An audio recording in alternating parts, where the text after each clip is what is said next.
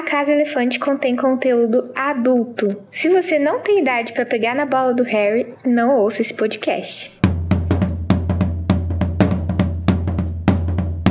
Olá, sejam bem-vindos à Casa Elefante. Puxa um café, pede uma cadeira e vem discutir a obra de J.K. Rowling capítulo a capítulo com a gente. Hoje, o 34º capítulo de Harry Potter e a Ordem da Fênix, o Departamento de Mistérios.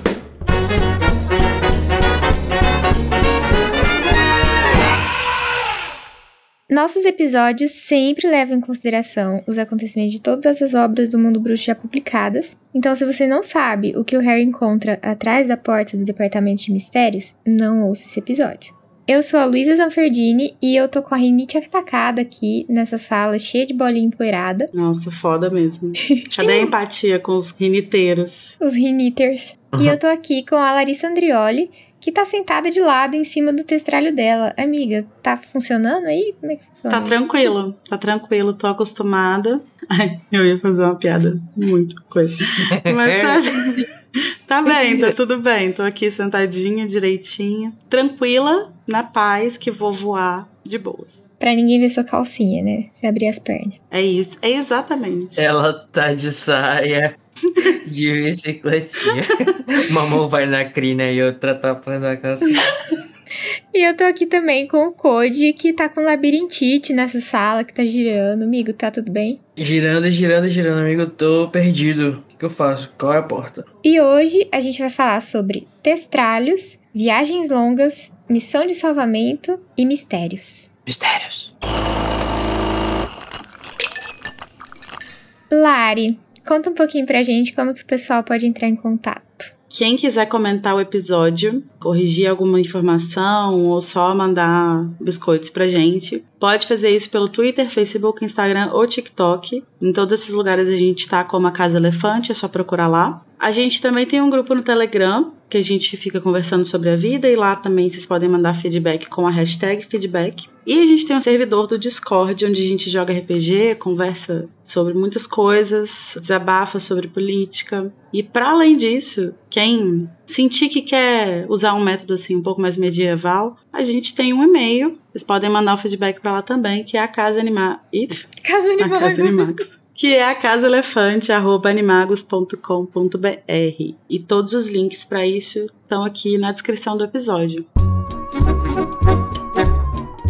E agora a gente vai pro duelo de resumos, que eu tô ah. muito feliz mais uma vez de não participar. Essa é a grande glória de ser host, cara. O duelo você já conhece, né? Que é quando os participantes tentam resumir em 30 segundos o capítulo da semana e o vencedor vai ter o direito de trazer um tema pra gente iniciar a discussão. Então vamos decidir no dadinho aqui quem vai escolher quem vai começar e quem vai ser por último. E aí, vocês querem par, ímpar? Eu vou de ímpar. Ímpar tal qual o número da vitória. Beleza. De extensão hoje, inclusive, né, gente? É, fé. Foca aqui com a gente, foca com a gente. E deu par! Então, Lari, quem que você quer que comece? Ah, eu vou ser cavaleira, né? o Code pode começar. Não faz sentido essa afirmação. Não faz. Que ótimo. Então, Junior Code, você vai tentar resumir o capítulo 34 de Harry Potter e Ordem da Fênix, o Departamento de Mistérios, em 3, 2, 1. Beleza, eles viajam pra Londres, o Ron detesta o voo porque ele não vê os ancestrais, né? Aí eles chegam no ministério, pegam lá o badge de missão de salvamento. Não tem ninguém na porta do ministério todo. Aí sala redonda, eles estão lá, né? Meu Deus, qual porta? Muitas portas iguais. Aí entra na sala dos cérebros, não é essa. Aí vão na sala do véu, também não é. Aí chegaram na sala dos relógios, hum, vara no Hulk dá lá para as profecias. O Sirius não tá lá, mas tem uma voz que entrega essa profe é, me entrega essa profecia. Pam, pam, pam, oi, oi, oi. E. É, será que é essa pessoa, né? Nossa! Nossa! Humilhada. Ok, tá bom. Então, vamos lá, Lari. Vamos, né? Boa sorte, Lari. Obrigada. Então, Larissa Andreoli, 30 segundos para você resumir o mesmo capítulo. Em 3, 2, 1, vai. Eles estão tentando. Eles resolveram que eles vão para Londres de testralho, aí eles sobem, é tudo muito esquisito, porque eles metade do grupo não vê os testralhos. Aí eles chegam no departamento de mistério. Chegam no Ministério da Magia. Oh, caramba. Aí eles vão pro departamento de mistérios, tá tudo vazio. Aí eles vão entrando sala por sala. E cada sala tem uma coisa diferente, assim, tipo, tem os cérebros, tem os relógios e tal. Aí o Harry reconhece a sala, tá? Acabou. Ah, Isso. tudo bem. Tudo bem. Não tinha riqueza, como. A riqueza de detalhes foi, foi de qualidade, assim. Mas o Code foi mais longe, então, Code, parabéns, amigo. Obrigado, obrigado. Foi merecido, foi merecido. Eu acho que você foi super bem, amiga, também. E no fim das contas, os pontos vieram pra mesma casa, né? É verdade. Você gosta do conteúdo do Animagos e do Casa Elefante e quer garantir que a gente não desapareça? Você pode se tornar um apoiador e financiar o nosso projeto pelo PicPay. Você acessa picpay.me animagos. Mas você não mora no Brasil? No problem. É, agora nós temos também uma opção internacional no Patreon. Agora, para enviar aquela contribuiçãozinha única, sem compromisso, segue o Pix, pix.animagos.com.br. Com todas essas opções ficou ainda mais fácil, hein? Colabora um pouquinho com a gente. Harry, Rony, Hermione, Gina, Luna e Neville voam para Londres nos testralhos para resgatar os Sirius. Chegando no Ministério da Magia, eles não encontram nenhum segurança e vão ao Departamento de Mistérios. Lá, numa sala circular e cheia de portas, eles exploram alguns lugares muito peculiares. Eles não encontram Sirius no lugar que Harry teve sua visão, mas se deparam com uma bolinha de vidro etiquetada com uma inscrição estranha e o nome de Harry. Ao pegá-la, uma voz aparece e exige a bola. Uh. Code, como você quer começar esse capítulo? Olha, vai parecer que eu tô enrolando, mas eu realmente queria começar do começo. Porque assim, eu queria saber se eu sou a única pessoa, né, Kelly, né? A diferentona da, do meme de 2000 e... Sim, só você. Ninguém nunca pensou nisso. Exatamente, eu quero saber, gente. Se vocês se incomodam, se vocês acham divertidos, o que, que vocês acham dessa pataquada que é essa viagem de, das tralhas pra Londres? Pera, você tá perguntando se eu acho sensato ou se eu acho, tipo. É, se vocês acham sensato, se vocês acham é, é, legal, se vocês acham Verossímil. se vocês acham interessante, verossímil, é tudo. Qual que vocês acham? Não sei, não é uma coisa que me incomoda, não, sendo muito sincera, assim. Eu entendo que tem vários absurdos envolvidos, mas ao mesmo tempo eu acho que já a gente já tá tão saturado de absurdos em Harry Potter que pra mim é um dos mais leves, assim. Talvez o que mais me incomode seja uma coisa que acho que a gente já discutiu antes, que é o fato deles não terem pensado em outras alternativas né, sei lá, tipo, voltar lá pra, pra coisa, ir na lareira da Umbridge, alguma coisa assim. Mas eu entendo também que dentro desse contexto faz sentido eles tentarem, sei lá, não entrar no castelo de novo, por exemplo, entendeu? Sentir que aquilo é pode ser uma ameaça, pode dar tudo errado de novo. E eles agarrarem aquela possibilidade ali que a Luna sugere como a chance que eles têm de ir pra Londres. Então, assim, eu acho meio estranho, mas eu também não, não acho tão absurdo, assim. Agora, a viagem em si eu acho muito doida. Muito doida. Eu não consigo conceber como que o Rony, a Hermione e a Gina conseguem fazer isso. Tipo assim, montar um negócio invisível. Né? Nem pra ir junto, né? É, não, e voar, cara. Parece que tá flutuando, sabe? Nossa, eu ia ficar com muito medo. Eu não É, consigo você olha pra conceber. baixo não tem nada embaixo de você, só o, É. o infinito Uhum. chão, a, a quilômetros de distância. Assim, você, gente, você já andaram a cavalo? Sim. Bareback, não. É, e... é, né, sem cela, Desculpa. eu, eu também não, nunca nunca andei a cavalo. Nem com, nem sem. Eu já. E assim, eu me senti. foi Assim, de de todas as Você já coisas da minha cavalgar? da- É. Assim, de todas as coisas na minha vida que eu fiz de esporte radical, as coisas que mais me deram medo de tudo assim na vida foi realmente andar de mototáxi e andar a cavalo. Radical, né? radicais. Mototáxi. É, porque vocês têm noção, os mototáxis aqui de Manaus são, fazem umas, umas manobras que acho que nem o pessoal do. Sei lá, do motocross faz, uma coisa muito Ah, louca, gente. eu achava andar de cavalo muito de boinha, assim. Mas talvez fossem os cavalos que eu andei. Tipo, eles eram bem de boa. Além de estar muito alto, você, eu não sentia que eu estava no controle de nada, sabe? Parecia que Uhum. é uma, é uma outra criatura totalmente diferente de você, que tá, tipo assim, você tá tentando passar um comando pra ela sem saber muito bem, eu só, pelo menos eu não aprendi o suficiente, não, eu só andei acho que umas três vezes, então não é o suficiente pra você Uhum. criar uma confiança no negócio. E eu imagino que todos eles aí são a primeira vez andando Uhum. A É, Luna não parece despertar. ser, né? E, tipo, eu imagino a sensação que você deve ter de você não estar somente andando numa coisa alta, que seria um cavalo, mas uma coisa muito mais alta que o Testralho voando e ainda sem ver o E invisível. Realmente É, eu é. acho muito surreal. Assim, eu ainda não entendi a, a- a- o apelo da Luna, aquele, né? Eu sei que todo- a Luna é uma queridinha do fandom e tal, mas eu achei, acho que foi uma péssima ideia dela. Ah, deu certo no final das contas. É, deu certo, Eu sei mas porque tinha que dar pela, pela, pela razão, né? Mas a, a ideia é ruim, aquele. foi uma ideia meio de jirico, assim. Ah, vamos pegar esse trem aqui que vai fazer a gente chegar lá, mas de um jeito extremamente perigoso. Porque alguém podia cair a qualquer momento. Tanto que o Harry fala que ele olha pra trás uma hora, tipo assim, pra ver se ninguém caiu. Que alguém gritou, né? É. Pois é, tem uma hora que o Ron fala assim: Eu não consigo ver eles. O Harry fala assim: Ah, é bom você querer não ver eles mesmo. É, agradece que você não tá vendo. Porque sim. se alguém morrer aqui, você vai ver. E também porque eu acho que eles acham os testralhos um pouco feios, né? Tipo, eles são esqueléticos, assim. Sim.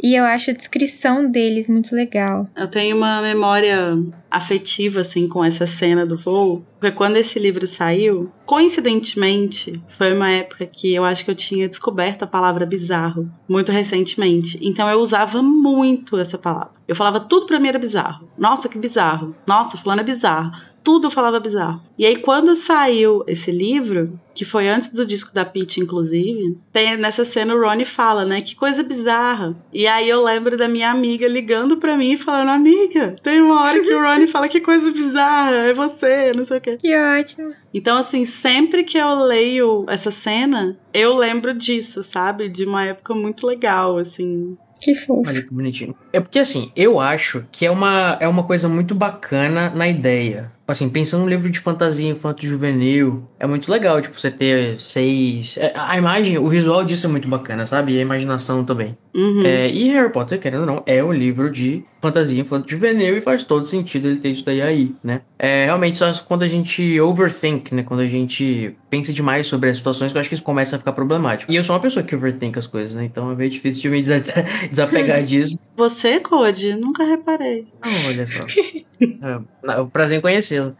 É, eu, quando eles estão no chão, por exemplo, eles ficam assim, meu Deus, não tem nenhuma forma que a gente possa subir neles, eu não sei nem onde é que eles estão. Ô, gente, pelo amor de Deus, joga um. Passa uma lamazinha nele, um negócio. Mas um joga feitiço, conjura um né? Deve pano, ter alguma um coisa. negócio, é. Joga glitter neles. É, Joga glitter. não, exatamente. Tipo assim, Conjura glitter. a Hermione poderia fazer um feitiço que cobrisse eles de coisinhas brilhantes, assim. Ia ser bem mais legal. Sim. Mas ao mesmo tempo, e os direitos dos animais, né? Alguma coisa que A saia pessoa ele é fácil. alérgico a glitter. Ele É. Pede aí pra ele deitar e rolar na terra. É, e também tem a questão que, assim, é, como eu falei já no último episódio, eu acho que é inevitável que haja conveniências numa história que foi contada pra ela servir algum propósito e chegar em algum lugar, obviamente, né? Ou seja, conveniências não são necessariamente ruins, mas é muita conveniência junto nesse, nessa questão aí. Porque, Uhum. porra, é um bicho que tem um senso de direção perfeito, você só precisa dizer pra ele pra onde você quer ir, é quase um. É, ok, Google, me leve pra tal lugar, ele É vai, já ativa o mapa. É o, o Uma testar bússola. Ele tem uma bússola, é tipo assim, ele entende, sabe exatamente qual é o lugar, ele entende portu é, inglês, ele voa muito rápido, Uhum. sabe? São muitas coisas assim, tipo, meio que parece que resolveram todos os problemas de uma vez, assim. Não, isso é, de fato, É. assim. Mas é, essa coisa que você tava falando, né? Ah, eles entendem inglês, não sei o que, eles sabem onde é os lugares. Talvez isso tenha a ver com o fato de que o Hagrid que criou eles, né?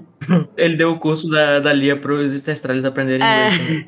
Não, mas tipo assim, o Hagrid treinou eles, né? Então, Aham. não, não- eles não sabem onde é o Ministério da Magia por Assim, instinto, sabe? o que eu entendo é que o Hagrid treinou eles pra eles serem dóceis. Então, o Testralho lambendo a roupa do Harry e tal, cheirando ele. Mas eu acho que eles são naturalmente extremamente inteligentes, assim. E que as pessoas têm tanto medo que elas não sabem que existe esse meio de transporte extremamente prático, rápido, é que menor de idade pode montar, sabe? Uhum. Por exemplo, vassoura é uma coisa que nem todo mundo pode comprar, sei lá. Agora, testralho não é uma coisa que todo mundo vê, mas dá pra você voar mesmo sem ver. Então, eu acho que as pessoas criam esse tabu e aí eles se privam desse meio de transporte, sabe? Mas Uhum. assim, é, como a gente falou no, no último episódio também, tipo, existem várias alternativas mais interessantes, eu acho, pra você fazer essa é interessante no sentido prático, lógico, né? Não pra narrativa, realmente uma imagem muito bacana pra, pra esse momento. Mas aquele negócio, né? Tipo, como a Lari falou, lareira de Hogwarts é uma possibilidade, é, mas assim, tem várias outras também, né? Tem Noitebus em Hogsmeade, tem a própria Hogsmeade que você pode usar uma lareira de lá. Aham. É, o mundo mágico tem várias opções É. de transporte.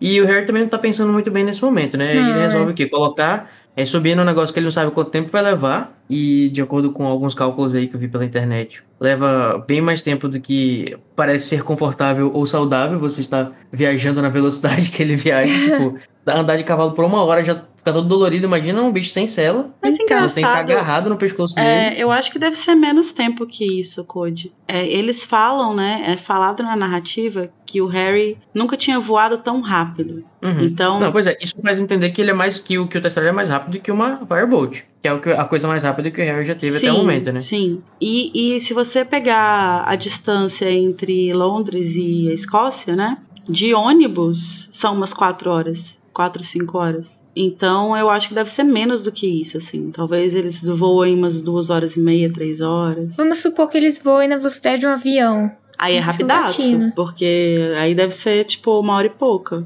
Não, gente, o avião voa muito rápido, não tem como não. Ah, vai saber, um bicho mágico. Isso aí, é. Pois é.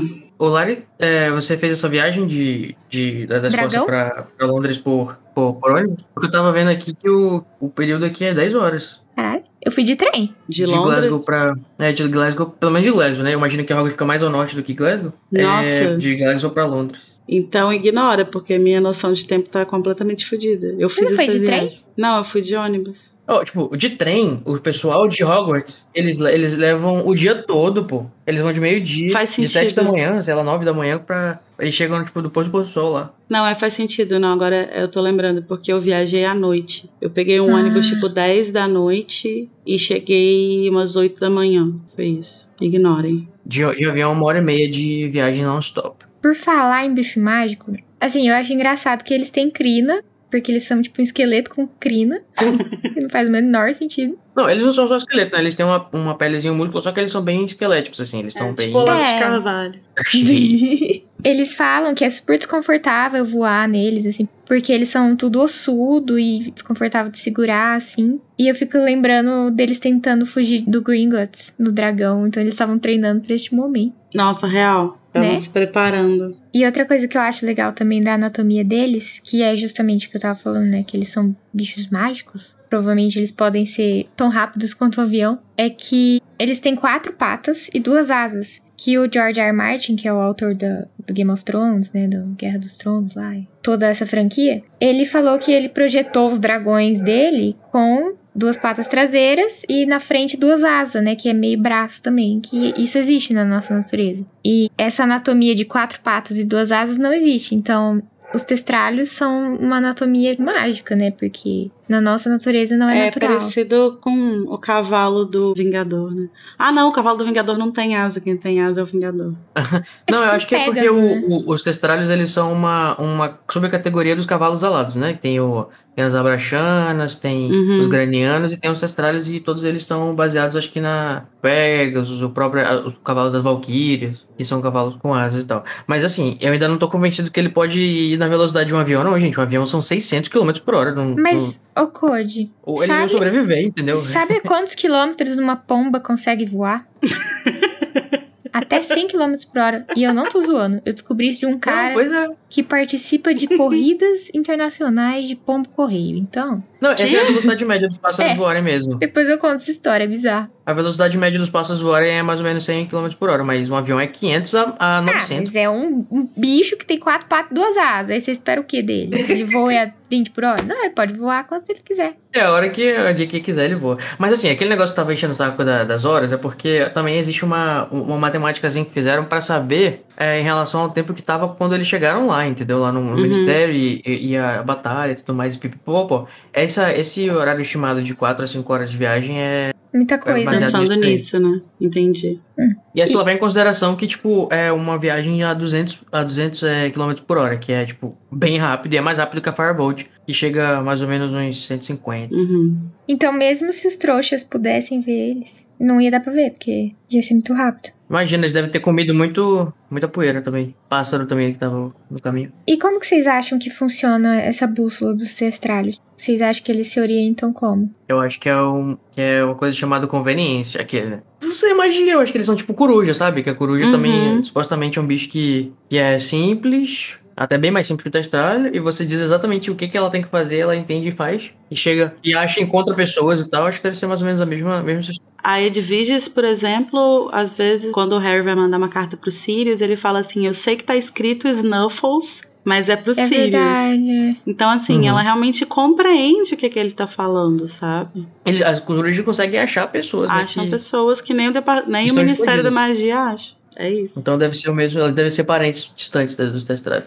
Mas uma coisa que eu acho interessante nessa cena é que, enfim, depois que eles voam, né, que aí eles chegam lá em Londres, eles param lá perto da cabine de acesso ao ministério e eles largam os bichos lá. E aí eles Tipo, vão comer lixo, Um de paladar boa, de urubu. total. O que eu acho mais interessante é que eles simplesmente largam eles na rua. E aí eu fiquei pensando duas coisas, assim. Primeiro, será que isso não seria uma infração ao Estatuto de Sigilo? Porque, né, é, imagina você levar, por exemplo, um dragão e largar em Londres, né?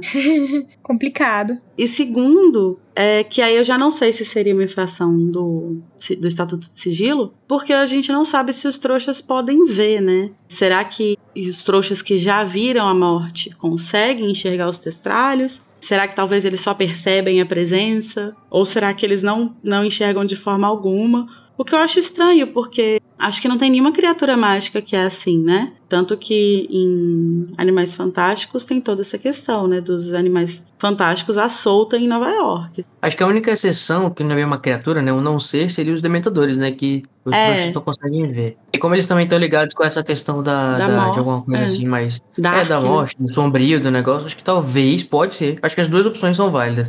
Tanto acho que os trouxas que já viram a morte podem ver ele, é, podem ver os testralhos, ou podem não ver também, porque são trouxas e, né, assim como não veem os dementadores, não veriam os testralhos. Eu acho que não vem, sabe por quê? Porque seria muito difícil controlar isso, assim. Porque nem todo mundo do ministério conseguiria ver os testralhos também. Uhum. Então, seria uma coisa muito complicada, assim. Então, se bem que se for uma magia, sei lá, tipo, evolutiva, assim, né? Pensando em evolução, que é, é melhor se eles não forem vistos nem por trouxas, também é, é difícil que, que isso seja uma. É, é muito conveniente.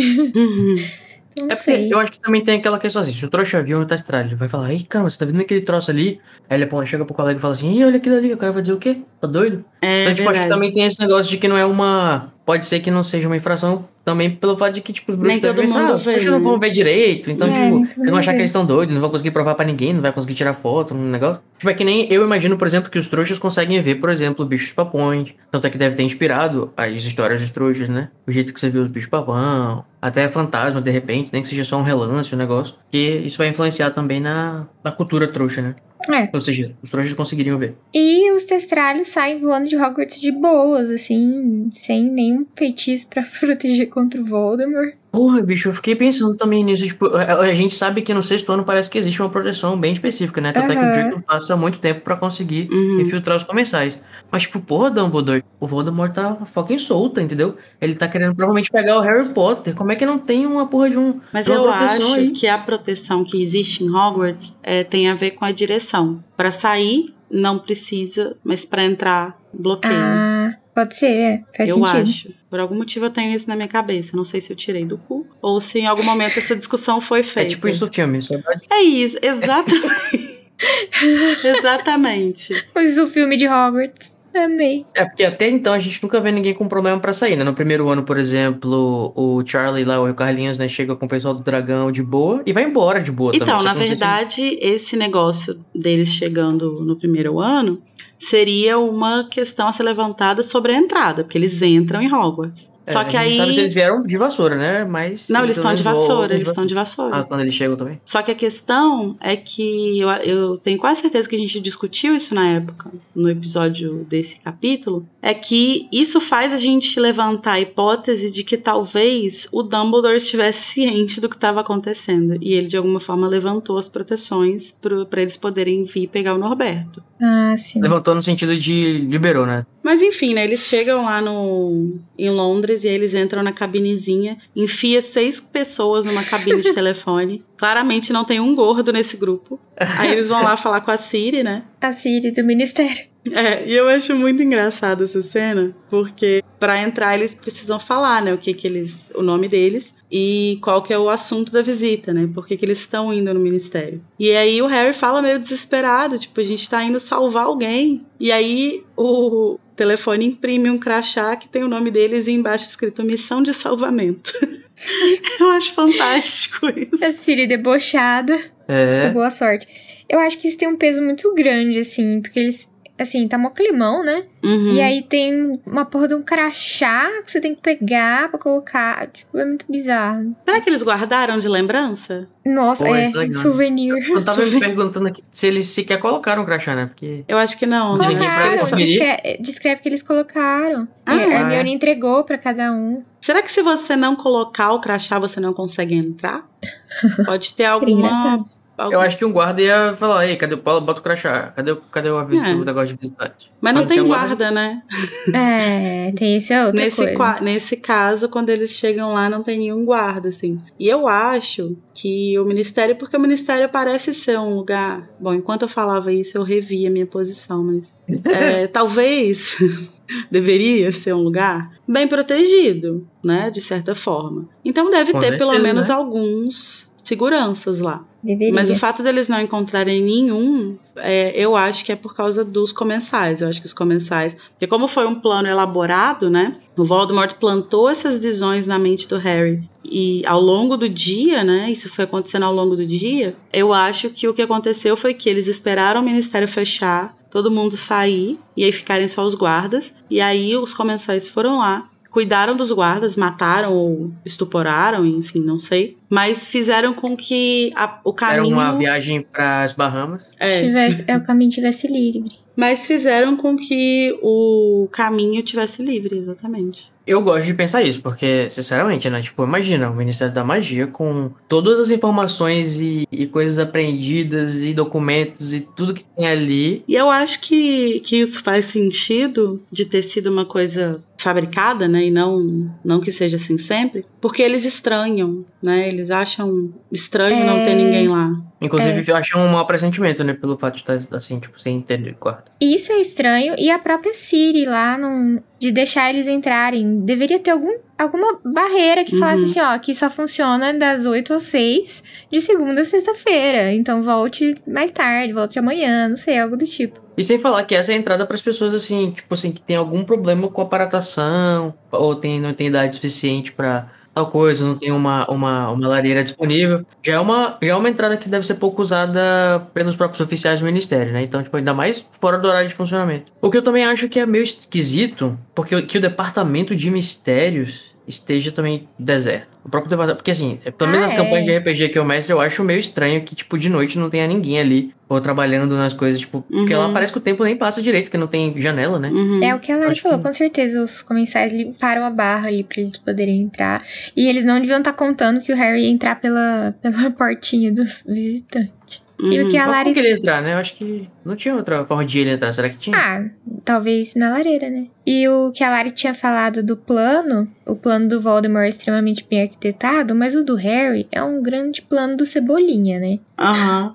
Porque todo mundo fica assim, e aí, Harry, o que a gente faz? E o Harry, ah, ah. Sempre, né?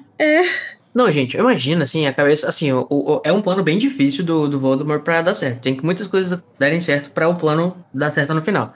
Mas eu fico imaginando, né? De falar, ah, acabei de colocar a memória no, no Harry, vão. Aí os comensais chegam lá, não sei o que, papapá. Isso já era o pôr do sol, né? Então já tinha, tipo, provavelmente.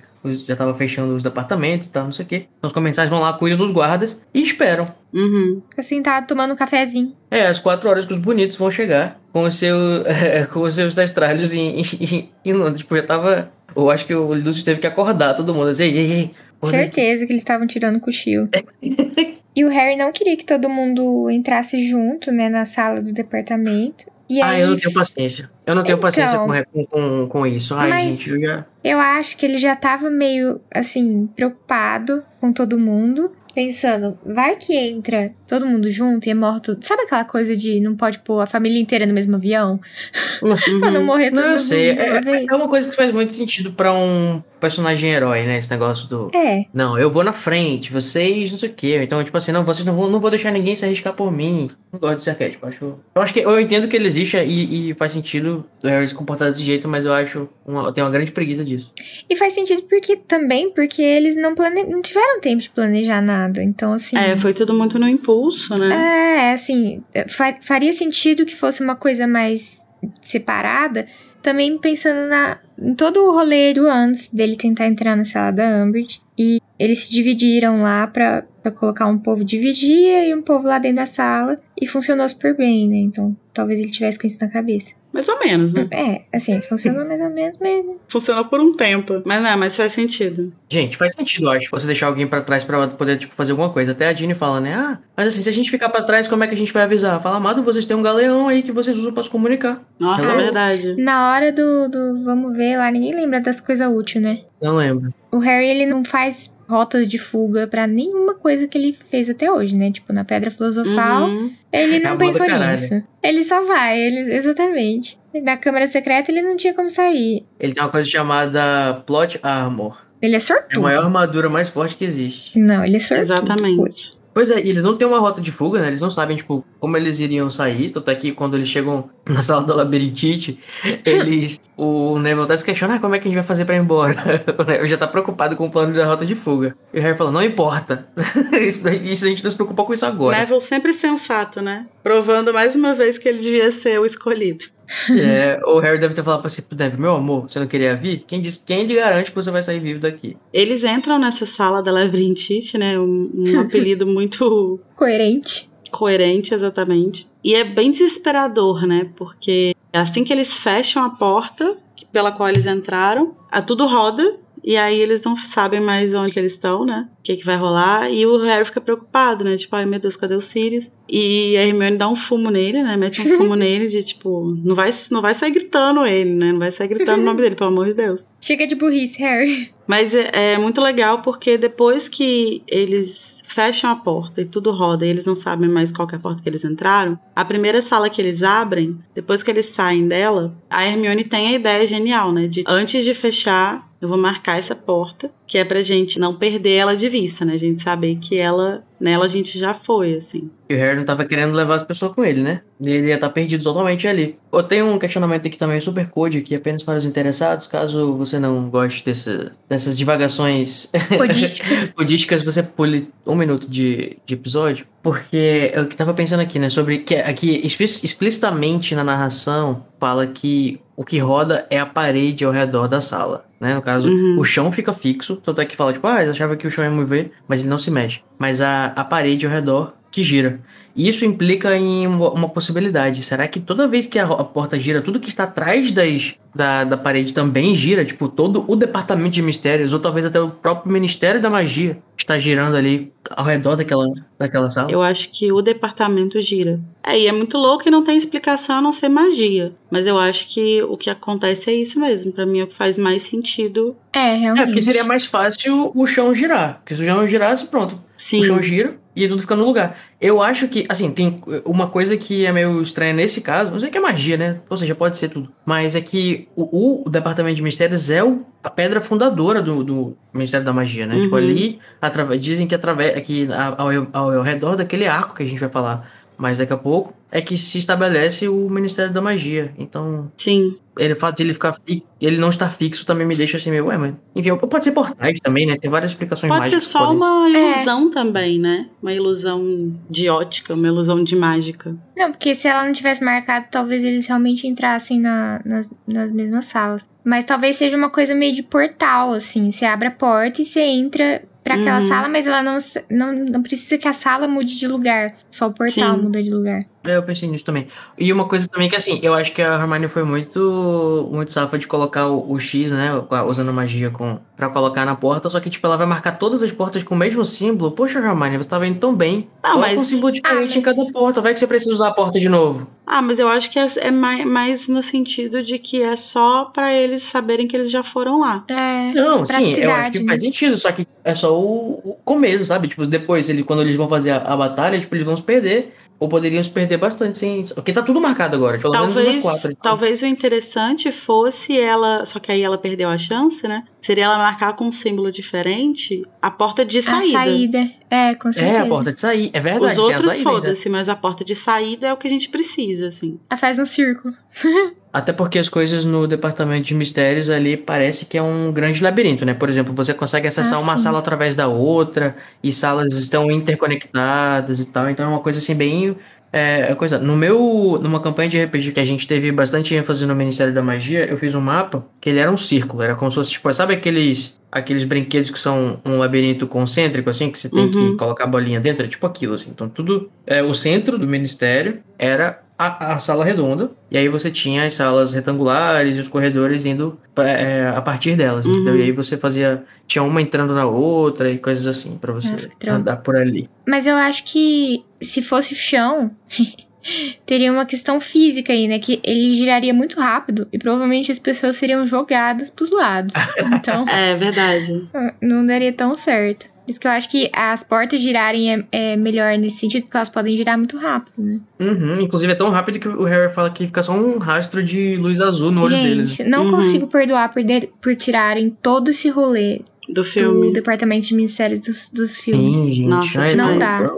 Nossa, é perfeita toda essa parte. E eu acho o que eu acho mais incrível é que assim, a gente vai vendo as salas, né? Eu acho que esse é um, um capítulo que depois juntando com outras informações que a gente vai receber, né, dá pra gente ir muito fundo assim, né? Então assim, a gente tem que pensar que esse é um lugar que chama Departamento de Mistérios. Então o que os inomináveis fazem aqui é estudar a fundo mistérios. E aí é muito legal você identificar quais são as coisas que eles consideram mistérios dignos de serem estudados. E Sim. cada uma das portas que a gente vai entrar vai apresentar a gente para um desses mistérios, né? E a primeira sala que eles entram, que é a sala do cérebro, é a sala em que eles vão estudar a fundo. Acho que talvez não, não tenha como bater o martelo numa coisa exatamente, mas algo tipo a inteligência humana ou uhum. a consciência humana. É a mente, né? A mente. Sim. Exatamente. Então é muito legal isso, assim. E aí você vai ver que eles, eles estudam cérebros, aí tem. Depois na outra sala, né? A sala da morte, que enfim tem o véu lá, a gente pode falar melhor disso daqui a pouco. É sobre essa, essa sala de, de cérebros, né? A gente tem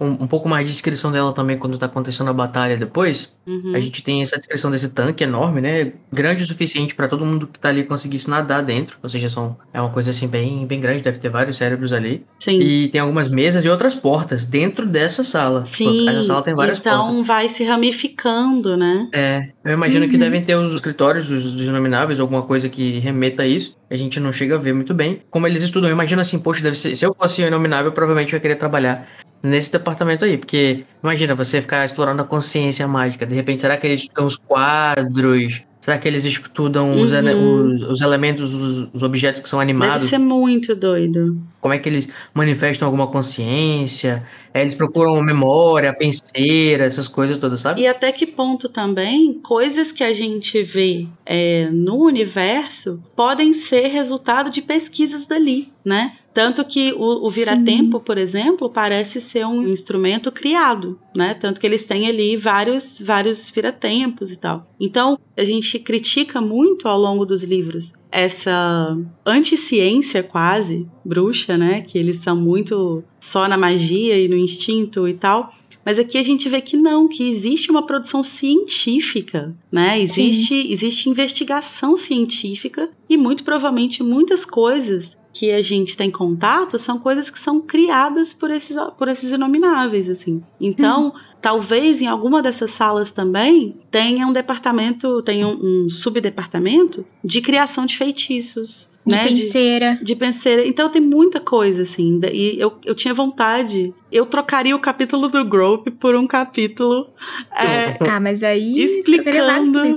É, explicando, tipo, a fundo cada uma das portas. Sim. É, é, porque assim, resumindo aqui pra. Depois a gente vai entrar em cada uma. A gente vai passar por cada uma das portas. Na, dessas 12 portas que tem aí nessa sala da labirintite, a gente conhece seis delas, né? Durante a. Durante Uhum. a, o- é- esse capítulo e, o, e os próximos que vão ter a batalha, que é a porta de entrada e saída, né? Que não, não tem nada especificamente, mas enfim, é uma. Uhum. A, a outra, logo em seguida eles vão entrar nessa sala da mente ou da, dos cérebros, o que quer que seja. A gente tem depois eles, eles entrando na sala que dá pro, pra câmara do véu, e depois a gente vai entrar em detalhes que é muito interessante. É, depois eles tentam entrar numa porta trancada, Uhum. que depois a JK vai dizer que é a sala do amor. A né, JK onde eles não, né? exploram- O, o Dumbledore fala. Isso, o Dumbledore fala e a JK também vai falar um pouquinho sobre o, ela- o que não tá escrito, mas como ela pensou mais ou menos o que tinha aí dentro, né? E é muito legal porque o Dumbledore, quando ele tá conversando sobre. é, o momento em que ele fala isso com o Harry, né? É depois da batalha toda e tal. E o Harry pergunta por que, que o Voldemort não conseguiu possuir ele. E aí o Dumbledore fala: no departamento de mistérios tem uma porta que está sempre fechada. Tem uma força tão grande que é impossível de controlar e tal, uma coisa assim. Uhum. E o que eu acho mais É a única sala que é trancada, né? então, eu- o que eu acho mais interessante nisso é pensar que. Aí já é viagem da minha cabeça, né, gente? Vocês perdoem porque eu formei literatura e é isso. Mas é pensar que talvez isso seja uma. Acho que tem duas leituras, assim, né? Acho que tem essa leitura do Dumbledore, de que é, ela, essa porta fica fechada porque ela é uma força muito grande que as pessoas. que esses cientistas bruxos, né? Ainda não conseguiram é, dominar cientificamente falando. Mas eu acho muito interessante também que seja justamente a porta do amor que tá trancada e que ela não responde a feitiço para abrir porta, ela não responde ao canivete mágico do Harry. É o que me sugere assim uma leitura de que o amor é alguma coisa que você não consegue à força. Você não consegue arrombar a porta do amor e ter acesso a ele, entendeu? Mas eu fico pensando se essa porta pode ser aberta, como, Como? que se abre ela, né? Com amor e carinho. Com amor e carinho, você dá um na beijo na Entendi. maçaneta, dá uma lambida na maçaneta. Então, amiga, eu acho que a minha explicação é bem mais simples. Essa porta fica sempre trancada porque lá dentro tem uma, uma, uma fonte de poção do amor. E o pessoal toma e fica fazendo altas surubas lá dentro. Pode Mas ser. a poção do amor é justamente o que o amor. O Não que é. a porta. É, o que a porta não, Não, é. pois é, mas a tipo, explicação da JK, ela fala que, lá, que dentro dessa sala existe uma fonte de várias poções do amor. E os domináveis tomam essas poções e ficam experimentando saber Ela como falou é que. Então isso? eles ficam trancados, sim. É, eles, e essa porta fica trancada. Caralho, o surubão legalizado O no surubão. Ministério da Magia. É. Amei, amei. lá, lá, lá, lá, lá. E ela fala assim: essa porta fica trancada porque, tipo, as pessoas que estão ali dentro não vão querer sair ou é perigoso demais é, acesso a, a essas Ah, não coisas. gostei, não faz sentido. Cancelada. Mas assim, eu acho que deve ser. cancelado. Eu acho que não deve ser só isso, sabe? É, pelo menos no, no meu headcanon, né, que eu também faço as campanhas e tal, eu acho que, além desse negócio de você ter... Eu acho que seria interessante você ficar, realmente experimentar, observar o, o comportamento das pessoas que tivessem tomado essa, essas poções e tal, pra você identificar, de repente, coisas e como que isso é diferente do amor de verdade, alguma coisa assim, sabe? Uhum. Porque como mais você poderia testar o amor se não fosse, tipo, entendeu? Como é que dentro de uma sala? Amor é uma coisa que a gente vive fora da rua, a gente vive fora do trabalho. Como é que eles iam ter uma sala pra experimentar É, o amor, sabe? não faz sentido porque amor também não é só sexo, né, gente? Tem amor de mãe, amor de irmão, Uhum, tem vários tipos de exatamente. amor, então acho que não, não se encaixa. Então eu vou canonizar a ideia da Larissa. E é isso. Virou Muito meu podcast. obrigada, Luísa. Canonizada a Lari. Agora eu sou santa. Mas eu gostei da ideia da suruba também, gente. Eu sou super a favor da suruba. Eu ia até colocar no, na sugestão do aviso de conteúdo adulto assim: se você não sabe o que, que os inomináveis ficam fazendo atrás da porta trancada, não escute esse episódio. Ah, não vamos esquecer também que esse lugar não é apenas um lugar de desenvolvimento científico, né? Esse é o departamento de mistérios, ou seja, aí também estão as coisas que ainda são mistérios para os bruxos. né? Sim, sim. Tem muita coisa aí que, tipo, eles não sabem explicar. E eu não acredito, assim, também que os bruxos tenham uma coisa é, equivalente ao método científico para a, a magia. Eu acho que talvez o deles se- seja uma coisa parecida mais com o método pré-científico. que é o que Sim, tinha, por sim. exemplo, na alquimia ou na astrologia, um pouco mais é, moderna, sabe? Então acho Sim. que é, é uma. É uma, é uma coisa que ainda é intuitiva e esotérica, assim, sem explicação e sem repetir, sem reprodução. E eu acho que é por isso que fica, eles ficam meio que nessa, nessa do negócio dos mistérios, porque, tipo, não dá para você provar Uhum. e falsear e, e, e quantificar exatamente todas essas coisas, né? Uhum. Eu acho legal que são coisas que nem a gente sabe, né? Então, assim, se- quer dizer, nem os bruxos sabem. Então, a gente fica imaginando, ah, o que, por exemplo, o que, que acontece depois que a gente morre.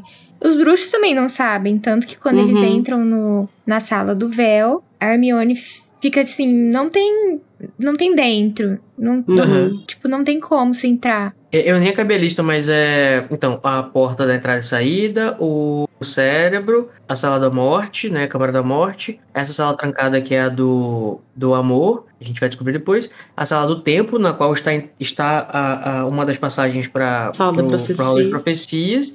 E tem uma depois que a gente vai descobrir só no próximo capítulo, nos próximos capítulos, que é a dos planetas ou do espaço, né? Então, tipo assim, são várias coisas que a gente não conhece ou, não, ou, ou tem um conhecimento limitado, os Sim. também, né? Que é justamente a mente, Sim. o tempo, o amor, o Então, na espaço. sala do mar. Nossa, Deus me livre.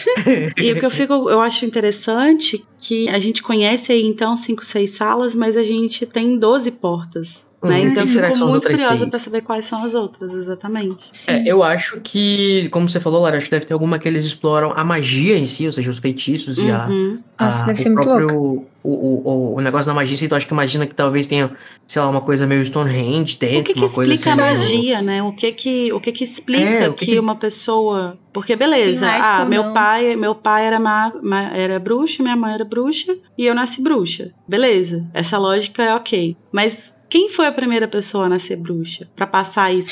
Por que, que tem Sim. casais de bruxos que têm filhos que não têm magia? Por que, que tem casais, casais de trouxas que têm filhos com magia? Então uma são. genética. É. Ou o que, que é a magia em si mesmo? Que, O por que exemplo, que se um é? dragão tem. Se, se um dragão, por exemplo, tem a, a- tudo que no corpo dele ele precisaria pra fazer fogo pra voar, como que isso é magia, por exemplo, e não é própria fi- pura física? né? Sim. Eu acho que é muito Sim. interessante. E eu acho que outro, outra coisa que deve ser explorada nas portas que a gente não conhece, né? Deve ser também. Tem mais umas duas coisas que tem na minha cabeça. Uma que sejam artefatos mágicos, eu acho que deve ter algum depósito, alguma coisa, algum lugar que eles. Ah, porta É. chata. É, uma coisa assim, meio sala precisa do ministério, onde eles tenham vários, vários objetos e várias coisas que eles devem. Um acervo, um negócio, sabe? E outra coisa também seria, tipo, eu imagino, é- mas isso é bem da minha cabeça e bem misturado com várias outras coisas de fantasia que eu já vi que eu gosto, que é uma espécie de lugar que às vezes eles falam assim, né? Quando uma coisa é conjurada ou quando uma coisa é desaparecida, né? Pra onde que ela vai? Então acho que deve ser alguma coisa assim, Uhum. meio desse negócio do.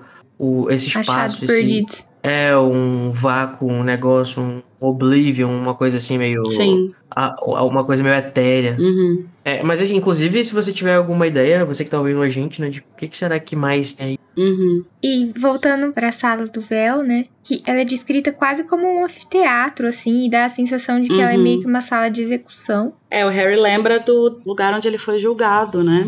Ah, É, eu acho que por muito tempo tribunal eles lá. devem ter usado essa sala como uma sala de execução. E, e é interessante também a gente pensar que no, no início da, da medicina como a gente conhece, né? da- dessa medicina tradicional ocidental e tal, as operações elas eram, elas eram feitas em anfiteatros, né? Que aí você tinha plateia, as pessoas assistiam. Seguro. É, então talvez é, fosse um lugar em que as pessoas assistiam. Não, não, não assistiam, mas assim, talvez elas se reunissem ali Pra para observar e tentar debater, entender, chegar a alguma conclusão e tal. Eu acho essa sala muito bizarra, muito Sim. bizarra. E toda coisa por trás do véu, né? Essa lenda de que o Ministério da Magia foi construído em volta dele, de que ele estava lá desde sempre. E o que que é exatamente o véu, né? Uhum, tem gente que acha que a, a capa da invisibilidade dos Peverell pode ser uma, um fragmento do, do véu. Eu da- acho que é, que é algum um fragmento da, da própria capa da morte, assim, tipo um convite Uhum. mesmo. Ah, Mas ao mesmo tempo, parece uma coisa muito mais bizarra, tipo, al- alguma coisa que alguém fez. Uhum. E não uma coisa que a própria morte se deu o trampo de ir lá e fazer, porque ela sabe que ela vai ter gente pra recolher todo dia, então. Ela não precisaria de um negócio desse, né? o que, que acontece com o próprio Sirius, né? A gente vai discutir isso no capítulo Uhum. da morte dele, mas ele desaparece, né? Ele Sim. não, ele não morre, ele não cai ali e morre, cai do outro lado do morto. Ele some. Ele some. Isso é muito Inclusive, doido. fica muito inconclusivo, né? Isso é horrível É horrível. pra gente, tipo, lendo, a gente nunca sabe se ele vai voltar, se ele não vai voltar. isso que é uma isso. coisa que. Nossa, agora eu vou pesar o clima, desculpa. Essa sensação do Harry, né, depois da morte dele e tal, por causa dessa coisa dele desaparecer, me lembra muito casos de pessoas que têm familiares desaparecidos. E aí, é, é, citando até o, o caso Evandro, né, que foi um podcast que me marcou muito, assim. Durante o caso Evandro, teve uma criança que foi. que desapareceu também, que era o Leandro Bossi. E o Leandro Bossi, ele sumiu. E aí tem uma entrevista com o pai dele é, no podcast, né? Nossa. Muitos anos depois dele, dele. O podcast saiu em 2019, eu acho, 2018. E o caso foi nos anos 90, né? E aí tem uma entrevista com o pai dele e ele fala: ele fala, eu só, eu só queria enterrar meu filho. Mas eu não posso nem ter a paz da morte dele. Porque eu vou viver o resto da minha vida Sem saber. esperando ele voltar. E o que eu acho mais triste é que o pai dele, o, o pai dele morreu de Covid em 2020. Não. E esse ano foi confirmado que uma ossada que tinha sido achada era do Leandro. Era dele. Então, assim, é, é, ele morreu sem essa paz. E eu acho que daí vem muito a dor do Harry, né? Dele não ter a confirmação e ele fica buscando qualquer alternativa. Tipo assim, não, é, ele não vai, ele não morreu, ele vai aparecer do outro lado. Não, ele não apareceu do outro lado, mas então ele vai virar um fantasma. Não se bate o martelo, né? E esse esse incômodo é pra sempre, essa incerteza não, não some, assim, né? Isso é muito triste. Na verdade, eu acho que some quando ele encontra. Quando ele gira a pedra da ressurreição. é, É, isso ele- sim, sim. Mas só lá. E isso me faz perguntar uma coisa, né? Já que a gente tá falando sobre esse clima de mistérios e um dos mais é, misteriosos pra gente na nossa vida, que também é o que acontece, né? É quando você morre, ou o que, que existe do outro lado, né? Do véu, vamos dizer assim. Eu, eu, acho legal que a J.K. explora e, e ainda deixa essa- isso aberto, né? Que ela não quis abordar muito religião e tal, e também e deixar esse mistério é interessante, eu acho que narrativamente. Eu não sei se eu quero falar de verossimilhança, mas o que eu, ou talvez as minhas expectativas. Na minha expectativa, eu gostaria que tivesse, no mundo em que você tem fantasmas, né, você tem uma pedra da ressurreição, é que você tem Aham. coisas desse tipo, acho que eu queria que tivesse alguma confirmação, alguma coisa de, de, de o que, que acontece quando você Uhum. morre. Ah, eu isso é uma gosto de não curiosidade ter. minha. Por exemplo, os fantasmas não sabem que eles nunca foram, né? Na realidade, eles ficaram. Quem poderia dizer alguma coisa sobre como que é lá do outro lado, talvez seria quem voltou pela Pedra da Ressurreição, que não foram muitas pessoas. Mas talvez aquilo ali também seja só uma projeção. Ou as pessoas que aparecem no Prior Encantatem, que é muito raro. Mas acho que assim, na história do Mundo Bruxo, talvez tivesse alguém no próprio Departamento de Mistérios que fizesse esses experimentos com, Uhum. sei lá, com Prior Encantatem, Nossa, talvez, que tipo, seja. até experimentos suicidas, assim, né? Da pessoa. Tipo, É. eu vou passar Sim. Aqui pro lado do véu, É, eu vou jogar uma pessoa com uma corda pra ver o que acontece. Eu puxa vou a pessoa, virar. eu vou virar fantasma e volto aí e conto pra vocês. É, ou Se então, eu não lá, voltar é porque tá muito um- massa do outro lado. Ou então ficar escutando, eles devem ficar escutando, né? Uhum. que- que- os sussurros que tem lá do outro lado. Ou colocar, de repente, eu imagino, passar um animal e, Sim. e, não sei, passar um fantasma. Enfim, deve ser vários experimentos que eles fazem ali. E isso é uma coisa que é muito interessante também, que é o negócio das Uhum. vozes, né? Que eles escutam as pessoas, as coisas falando, e na verdade quem escuta é o Harry e a Luna, né? Uhum. A Hermione e o Ron ficam meio tipo, "Hum, o que, que você tá falando? Não tem voz nenhuma.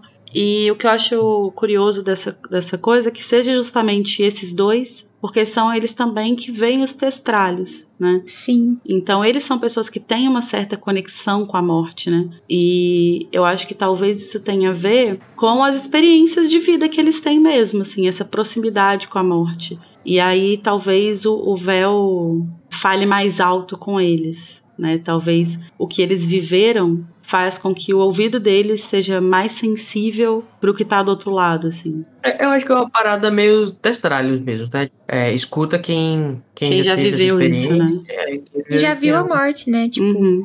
e já se encontrou com ela. E também fala que, é, quer dizer, não fala exatamente com essas palavras, né? De que o véu tem uma ação meio hipnotizante, mas Hermione é que vai lá e tira todo mundo desse transe, né? é, o Harry tá quase se, se quase jogando, né? passando, é. É. aham. É uma Ele tá tipo as porta. vilas lá no quarto ano, né? É. Deixa eu ver o que, que tem aqui. Deixa eu só enfiar a cabeça. O que, que acontece se só enfiar a cabeça? Você é sugado? O que que acontece? Exata é uma boa pergunta. Eu posso colocar só a mão? Minha mão morre? Eu Fica posso colocar uma podre? câmera e tirar uma foto? Um pau de selfie? Um palo pau de selfie! Não, um pau Ah, santo.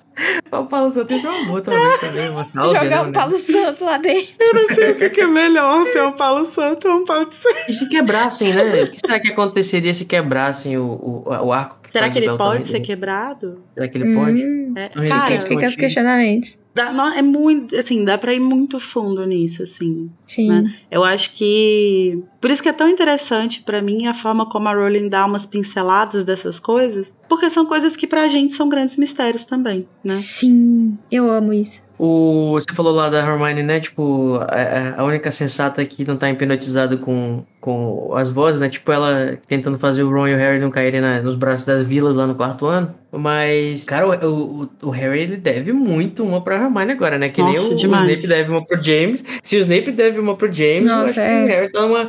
Tá, ele deve ter 50 contratos mágicos É. de, de, de salvação de vida. Que é Pelo menos de uns vida três que por Hermione fez. ano, assim, né? Porque nesse, literalmente, ela arrastou ele pra fora. Se ela não tivesse ali, o Harry teria passado. Uhum. Antes de encontrar com o Voldemort, pro- Teria pro- morrido antes, já. de antes de encontrar a profecia, já pensou dar errado a profecia. Nesse momento, tipo assim, o, Harry, o Voldemort não imaginava. Não, então, e aí. E aí talvez o Harry pudesse ser um experimento científico, porque se ele passasse no véu, quem E morreria? voltasse. Verdade.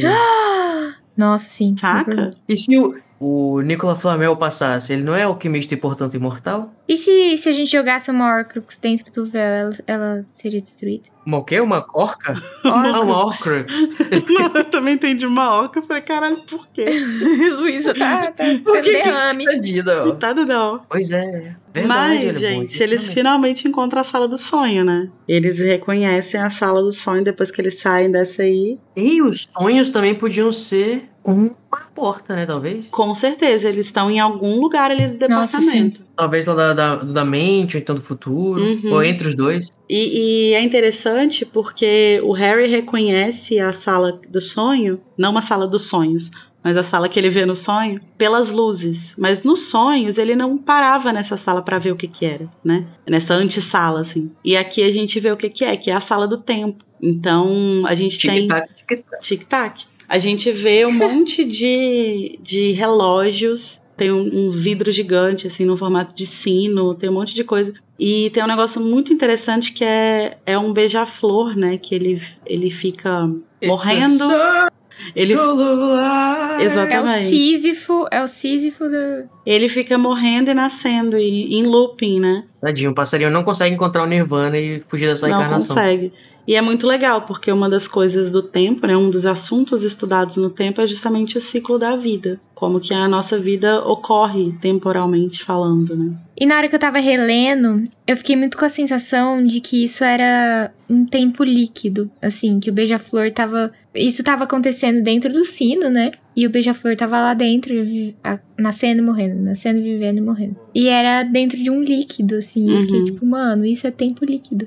É bem, é bem interessante, cara. E eu acho interessante Uhum. também que a sala das profecias tá dentro da sala do tempo, né? Tá dentro Uhum. do, do, do campo ali de estudo do tempo, assim. E aí, talvez Sim. porque elas dizem respeito ao futuro, ou talvez porque elas dizem respeito a como é possível prever, né? Como que você Uhum. consegue prever o futuro? Como que isso, como que se controla o tempo, né? Como que você captura o, o tempo? Como que isso acontece? Registra, né? O tempo. Uhum. É, é bem interessante esse, esse fato, só que na, no combate, né, nos próximos capítulos, você vai ver que na realidade a, a- a- o hall das profecias ele é muito grande e ele vai passando por várias, tipo assim, as portas da direita, de que ela deixou muito, assim, as descrições físicas do lugar, parece que ela realmente teve um mapa quando ela tava escrevendo. É, todas as portas da direita do hall, elas dão para salas diferentes da do Departamento de Mistérios, inclusive a Câmara da Morte, o negócio dos cérebros e também essa por onde eles vieram, que é a do tempo, né? Uhum. Que pa- aparentemente deve ser a central. Eu acho Mas que ela- isso tem a ver com o fato de que todas essas coisas são interligadas, né?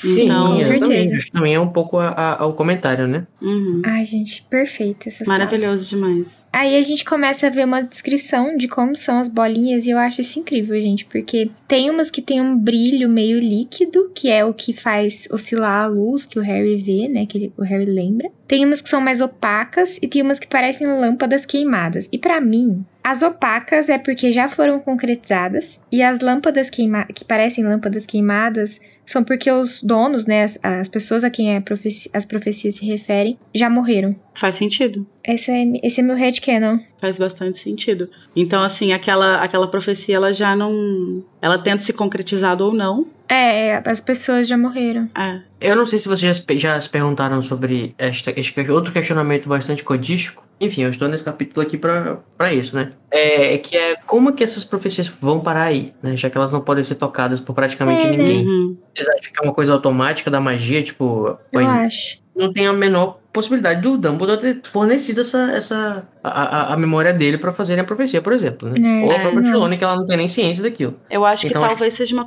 Me parece, pelo menos, que é uma coisa automática. Elas aparecem lá. Assim como quando nasce uma criança bruxa, tem uma pena Hum, que escreve o nome das pessoas, quando é feita uma profecia de alguma forma, que aí eu já não faço a mínima ideia de como é, é registrada. isso é registrado de alguma forma, assim. E será que alguém fez com que isso fosse registrado? Ou, tipo, naturalmente existe uma coisinha que registre? No meu headcanon, que tem que preencher algumas lacunas pra poder fazer as coisas darem certo na, na- nas fanfic na, na- e nas campanhas de RPG, eu imagino que deve ter, assim, eu acho que devem ter nomináveis que são especialistas em, em, em vidência ou, ou serem videntes. Uhum. Eu acho que talvez eles devem receber essa informação de alguma forma. Do além? E essas pessoas específicas, né, que eu inclusive considero como se fossem, sei lá, tipo as moiras, alguma coisa assim, essas pessoas colocam a. a- a- até porque tá organizado, tipo. Sim, ela não, vai- é, eu acho que com certeza tem alguma coisa desse tipo, porque o Dumbledore vai falar depois, né, quando ele conta toda a história pro Harry, o Harry fala, ah, mas a profecia não falava que era sobre o Neville, falava que era sobre mim. E aí ele fala que depois que o Voldemort tentou matar o Harry e o Harry sobreviveu, é, o rótulo foi trocado, porque se tinha certeza que era sobre o Harry e não sobre o Neville. Então esse é, É. um rótulo, é tipo a segunda versão, né, foi é atualizado. Com pessoas, né? É, então com certeza tem pessoas que são responsáveis por, Ah, por lidar com isso aí. Uhum. Tanto que o rótulo tá tipo assim, Lorde das Trevas e ponto de interrogação. Aí depois é escrito Harry Potter. É, inclusive tá a Loja das Trevas, que é talvez o, o- não é todo mundo que conhece o nome verdadeiro do Voldemort. né? Pode ser. Aí, às vezes eu me pergunto assim também, né? Tipo, ah, o, o- o- mas o problema é que se tiver uma pessoa que faz isso, ou isso ou isso deve ser mantido em muito segredo, pra essa pessoa nunca poder ser identificada, ou as pessoas, ou qualquer coisa assim. Ou elas são muito inacessíveis, ou deve ter algum tipo de troca de identidade, sei lá, o que que seja. Talvez daí o nome Inomináveis, né? Uhum. Inclusive, quando eu tava. Quando eu tava lendo em português, eu vi que. Eu achava, eu achava que o Inomináveis era o fato de, tipo, serem pessoas que são anônimas, sabe? Que eles, todos eles trabalham com algum tipo de, de capuz ou alguma coisa pra eles não serem nomeados. Só que é tipo, o inominável, tipo, não se fala sobre o trabalho deles. É, o trabalho deles é inominável, o trabalho deles é misterioso, né? Em inglês é unspeakables. Tipo, não, eles não falam sobre isso. Mas o, o, o que eu tava querendo dizer é que, tipo assim, se existem essas pessoas que fazem isso, seria mais, talvez, jogo pro Voldemort ir atrás dessa pessoa pra uma pessoa que pode manusear profecias, né? Mas eu e não fazer acho isso que ao invés eles... de ele ter que fazer todo o lance do. Eu não acho que eles conseguem manusear a profecia. Por isso que eu acho que a criação da bolinha em si É é natural. uma coisa meio automática. O É. que eles fazem é, bom, chegou uma profecia e aí eu vou aqui classificar, mas eu acho que eles não conseguem pegar. Pode ser. Faz mais sentido. Mas porque, tipo, depois as- a- a- a- não é como se as profecias fossem, tipo, o martelo do Thor, que só o Thor consegue pegar. Tipo, tem uma hora que quebra o, o que estão quebrando as coisas e tá caindo a- a- as bolinhas. Tipo assim, elas são. Não sei, eu acho. Não, elas, que- elas podem assim. ser movidas, mas Você não pode ouvir, pegar. quem pega na É, profecia... será, que, será que você conseguiria é, fazer- levitar uma com magia, por exemplo? Alguma coisa assim? Ou pegar, ou pegar com, com uma garra de alguma coisa? Não lá. sei. É porque eu acho que aqui a questão de quando começa a cair tudo é uma coisa muito inevitável. Tipo, não é uma pessoa. Porque elas estão destruindo as É. estantes. Não, é porque eu tô pensando A assim, ó, tipo, bom, tá vamos lá. Eles derrubaram a prateleira, começou a cair as coisas, e, tipo, pra me se proteger, eu toquei numa profecia que tava caindo, entendeu? Eu vou ficar doido. Ah, Ela não. simplesmente Não. me quebrou na minha cabeça. Não, Acho que eu não. acho que não. Eu acho que tem a Então, ver é- com a intenção, É, sim. Ah, né? Tipo, eu estou ativamente colocando a minha mão na profecia Pra pra ouvir. pegar. Aí isso ela identifica de alguma forma e existe um mecanismo de proteção. Sim. Né, magia é uma coisa misteriosa. Departamento de mistérios. É que é? Mistérios. Como é que é o, o, o ditado de Deus lá? Deus escreve certo? Não. Rowling escreve é- certo por linhas tortas.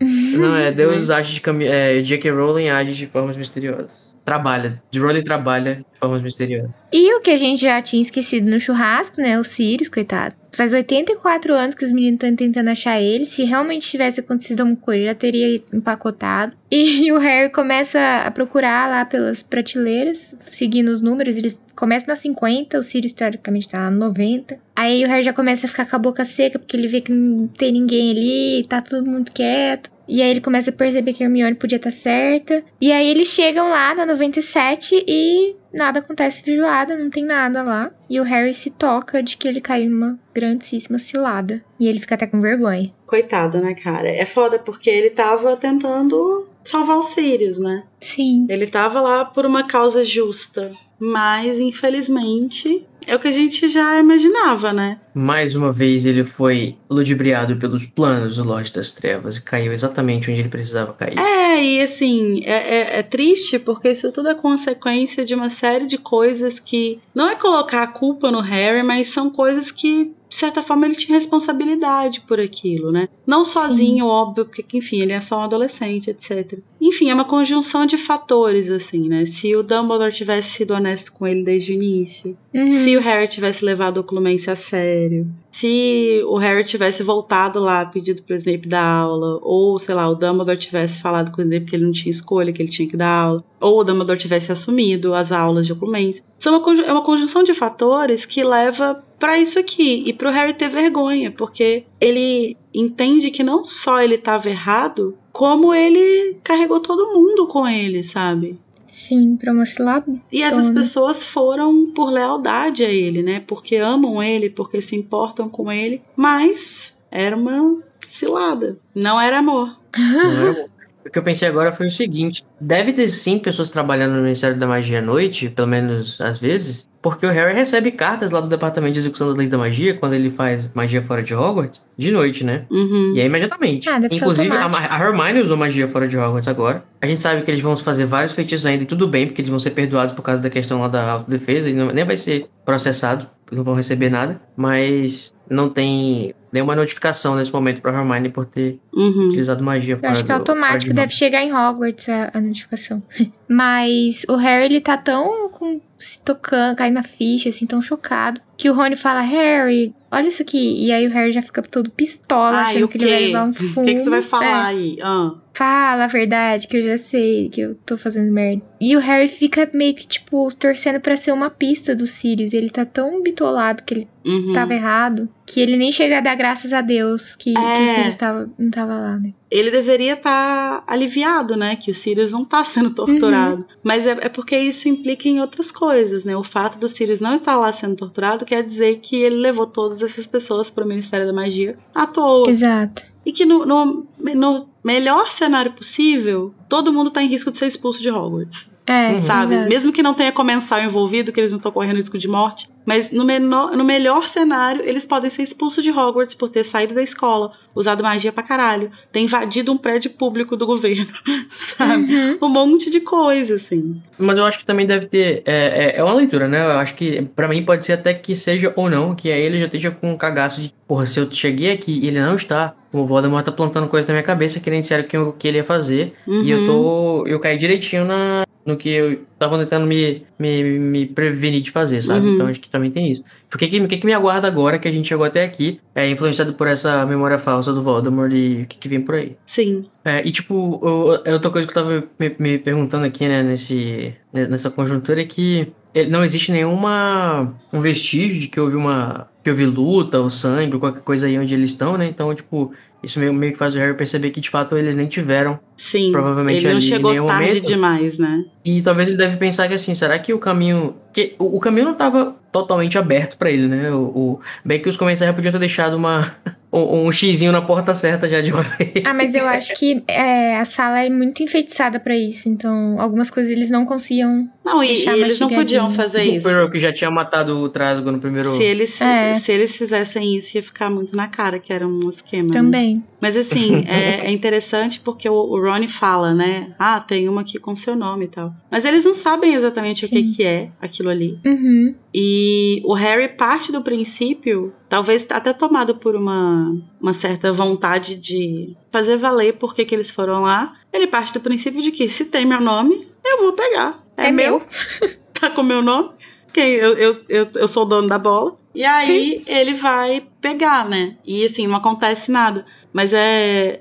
Aqui a gente tem uma indicação, né? Que é o, o- a etiquetinha. Ela fala SPT para APWBD, né? E SPT é Sibila Patri- Patrícia Trelawney. Eu não aguento esse negócio de todo mundo tem que ter segundo nome, mas é, esse é o nome dela. E quando você bate o olho aqui, se você for um pouco safo, você já saca que é o Dumbledore, né? Porque a gente descobriu o nome dele completo nesse livro, né? No início do livro. Uhum. De uma forma bem positiva, inclusive. É. Mas é isso, aí eles vão, ele vai, pega a profecia, porque ele é, tá, o nome dele tá lá, então ele tem direito. E aí tem o finalzinho de Avenida Brasil, né? Que congela o- a carinha do Harry. Quando vem a voz misteriosa, falando pra ele se virar devagarzinho e entregar a profecia. Isso, inclusive, me faz imaginar. Sabe quando você tá assistindo um filme, né, e tal, e você escuta uma voz e você não reconhece muito bem, porque a narração quer que você escute primeiro a voz, depois você descubra quem é, né? Eu lembro da frustração que eu sinto quando eu tô vendo alguma coisa e tem legenda, por exemplo, e aí na legenda diz quem é já, por exemplo. tipo, aí fica, puta merda, bicho. Tipo, nessa narração a gente não sabe quem é, mas talvez o Harry tenha reconhecido a voz. O adjetivo que é usado, né? É o adjetivo que é usado pra descrever a voz dos Malfoy, né? Que é arrastado. Tanto do Draco Verdade. quanto do Lúcio. Então, também, legal. se você tiver um pouco ligado nisso, você também já sabe que. Já imagina quem pode ser, né? Apesar de que ele não vai estar sozinho, ele tem uns- umas companhias muito legais ali com ele, né? Mas isso são coisas que a gente vai descobrir e discutir no próximo episódio. Inclusive, pessoal, a gente comentou bastante coisa hoje. Tem muitos mistérios, né? Se você, inclusive, tiver palpites e pitacos pra dar, por favor, engaje com a gente. A gente nunca pediu nada. Manda um comentário pra gente. né? qualquer sugestão ou Críticas, Enfim. comentários. indagações. São muitas indagações nesse, nesse capítulo, Uhum. porque, enfim, né? Mistérios e é isso aí. Fiquem agora com uma mensagem comercial de um dos nossos patrocinadores. O VVV, Vínculo de Videntes Vendidos, está nesse mês com um desconto especial para você encomendar a sua própria profecinha. Que tal conhecer o seu futuro e poder saber exatamente como causá-lo? Ou até melhor, viver o desafio inútil e instigante de tentar evitá-lo e ganhar exatamente o que foi previsto como consequência. Cobramos um pequeno adicional caso queira interpretações abertas ou ambíguas para as mentes mais apaixonadas por. Temos vários planos que cabem na palma da sua mão, de variadas espessuras e proteção contra quedas de prateleira, reforços de privacidade e segurança, para protegê-la de fofoqueiros e biblioteiros, que vão enlouquecer se meterem o nariz em sua previsão. Aproveite essa oferta antes que ela quebre e se perca para sempre.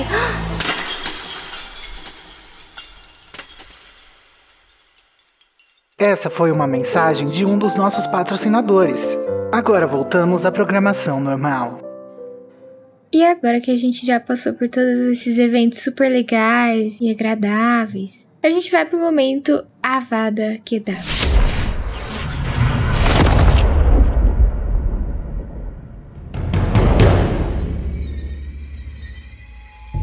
Que é o momento que a gente vai criticar ou xingar alguém, ou criticar o capítulo. Enfim, alguma coisa que a gente achou horrível e que a gente gostaria que não tivesse acontecido. Então, Lari, conta pra gente qual é o seu avada. Eu acho esse capítulo muito, muito bom. Então eu não tenho nada a criticar na escrita. Apesar dos questionamentos que a gente fez, pra mim ele se basta. Então a minha única, meu único incômodo é realmente eles largarem os bichos no meio da rua e deixar eles lá comendo lixo da caçamba e foda-se. Eu fico incomodada com isso, tipo Luísa Mel, mas O que que, o que que se faz a partir disso, assim, né? Se um trouxa encontrar. Imagina você, isso é de noite. Você tá saindo de um pub em Londres, você encheu a cara. Encheu a cara. Aí você fala, nossa, eu vou cortar caminho aqui por um beco. Aí você entra no beco. E você não Ótima encontra dois caras numa moto. Você encontra um cavalo alado, Cavalo do esquelético Satanás. do satanás. Com crina. E aí, o que, que você faz? Você morre. Tem um ataque cardíaco. Aí você morre, a pessoa que tá atrás de você viu que você morreu e também vai É. ver o test E aí drive. vai Aí a morrer pessoa que tá também. atrás dela. Aí vai ser tipo um e efeito vai- dominó. Ai, que horror.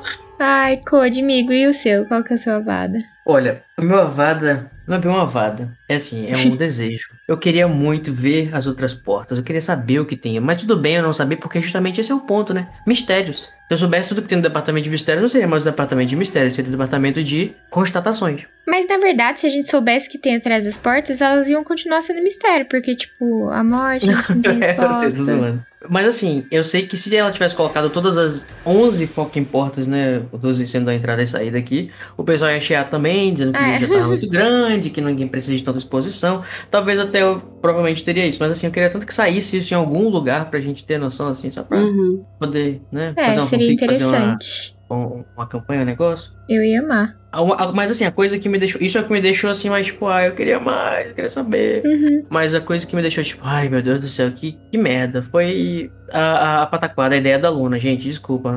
Destralhos, não. Desculpa. Achei que foi É bonito ideia... de ver, é legal, na, no- é legal na, na imagem, mas péssima ideia. Ah, foi uma ideia funcional, vai. Eu, já, eu acabei de perceber que eu não, ia, eu não ia me dar muito bem com a Luna, que nem a Hermione, assim. Por mais que ela seja diva da, da- do- do- dos Potterheads e a atriz seja um carisma incrível, acho que eu e a Luna a gente nem ia se dar muito bem, não. Bom, eu ia falar que o meu avada era, tipo, pra situação toda que vem aí. Então, assim, os cérebros que vão estrangular o Rony mais pra frente, a morte dos Sirius. Mas eu não posso deixar de xingar o filme, que fez o desserviço de não colocar absolutamente nada disso. Então, assim, Então, vai pro filme. não consigo perdoar, gente, porque esses capítulos são, tipo assim, chef's kiss da Sim. JK e não, não consigo perdoar, não me desce. Não, Porra. não dá. Eu queria muito ver, cara, essa sequência, tipo, inteira com. Inclusive, eles Sim. chegaram a gravar, sabia? O- eles gravaram Ah. a, a- sala redonda e gravaram a, a sala dos cérebros. É, o Matthew Lewis falou que eles chegaram a gravar, só Ah.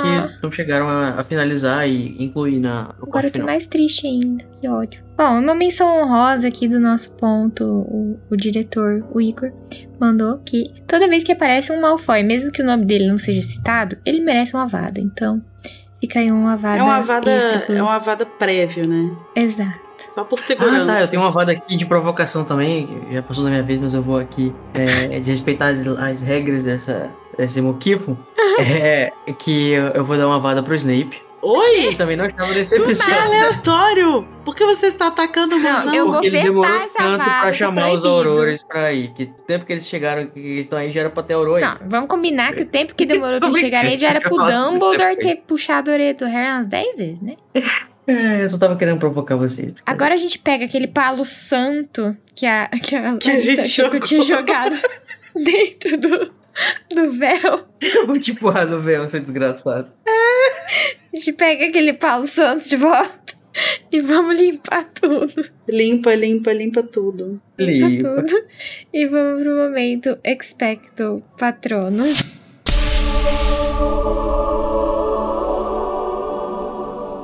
Code, amigo, conta pra gente qual que é o seu momento Paulo Santo. Ah, eu amo esse Momento capítulo. Palo no ca- Santo. Vamos mudar o nome. Agora é a Vada Kedavra e Palo Santo. Paulo Santo. O meu patrono vai pra esse capítulo, gente. Eu acho muito legal essa ideia de explorar o, o, o departamento de mistérios e o- alguns tidbits é, que, do que existe nele e do que ele é composto. E, enfim, eu acho muito legal a, a criatividade, enfim, as possibilidades né, das coisas que não são entregues totalmente também pra gente. Eu acho que é, é muito gostoso. Eu fiz questão de estar nesse, cap- nesse episódio quando a gente fez a divisão né, dos capítulos, porque, como nerd que sou, eu sou apaixonado por todos os temas que tem nele. E, inclusive, falando aqui, né, pensando em todos os departamentos, né, o da morte, do tempo, não sei o quê, será que também não deve ter um- uma sala da vida? Sim. De onde vem a vida, coisas assim. vem da sala do amor em que eles fazem a, as surubas, aí algumas pessoas engravidam, aí elas são movidas pra sala da vida. Ah, eu ia gostar dessa sala, um monte de bebezinho. Isso é fofo. E você, Lari, qual que é o seu momento Paulo Santo do capítulo? O meu palo santo do capítulo é pouco parecido com o do Code, mas mais específico. É justamente as salas do departamento. Eu acho fascinante e a minha única crítica a esse capítulo é que ele podia ser 20 vezes maior pra gente Sim. poder ver mais coisas assim. Eu fico pensando na, na forma como a Rowling criou justamente como que ela ia materializar essas questões, né? Então, tipo assim, numa Uhum. sala do, do tempo, beleza, é óbvio que você vai ter relógio, mas colocar o negócio do ciclo da vida, sabe? Perfeita. A sala do amor ser fechada, a sala da, da consciência ser é, ter cérebro e ter outras coisas, assim. Eu acho isso muito fascinante. Eu acho, pra mim, é, é um, um dos pontos altos do livro, assim. A sala da morte ter um, um espaço pra uma plateia que agora ninguém quer mais ficar lá. É, é É bizarro. perfeito, é. realmente. É, e, e que é interessante que essa câmara, inclusive, ela não é uma. não apareceu uma estação de trabalho, né? Você não tem mesa, você não tem prateleira, você não Uhum. tem. Eu, eu fico pensando assim, tipo, é, como é que será que é o, o, o trabalho dos inomináveis ali? Será que eles vão lá, ficam não sei o que, leva as coisas, depois tira e, e fica experimentando passar isso, passar aquilo? Essas salas já devem ter desistido já. Mas é por isso que o meu patrão não é pra, pra esse coisa, assim, porque é tudo muito fascinante, deixa muita coisa em aberto, muitas coisas pra gente pensar. E eu acho muito bem escrita essa, toda essa parte. É, eu vou fazer cor a vocês dois, assim, acho que a J.K. entregou tudo, mas não o suficiente, porque eu queria Tudo. mais. É. Entregou tudo Quase sem tudo. entregar tudo, né? Só que sem entregar tudo. Principalmente a questão da sala girar e, e das salas que tem. Eu acho tudo muito incrível. E quando também uma menção honrosa, uma frase que ela usa pra descrever quando o, o testralho pousa no, no chão lá. Fala que ele pousou com a leveza de uma sombra. E eu acho isso de uma delicadeza, assim. É maravilhoso mesmo. Eu acho que esse capítulo é muito auge da Rowling, assim. Nossa, sim. E também tem uma passagem na narração que para evidenciar o, o silêncio, né, que tá instaurado naquele lugar lá no átrio quando eles chegam, a Rowling trabalha bastante com o sensorial, assim, né? Ela vai Uhum. colocar o barulho da fonte e o, balançar, tipo assim, muito barulhento do elevador, que a Harry não tinha notado. Sim. No dia que ele foi com todo o bafafá, o, o zum zum zum do dia a dia. É tudo muito bem descritinho, né? É maravilhoso. É uma, é- esse capítulo é realmente auge, assim. Eu gosto muito e, inclusive, pedir pra estar aqui também. Porque eu amo esse, esse e o próximo, pra mim, são imperdoáveis de não ter escritos.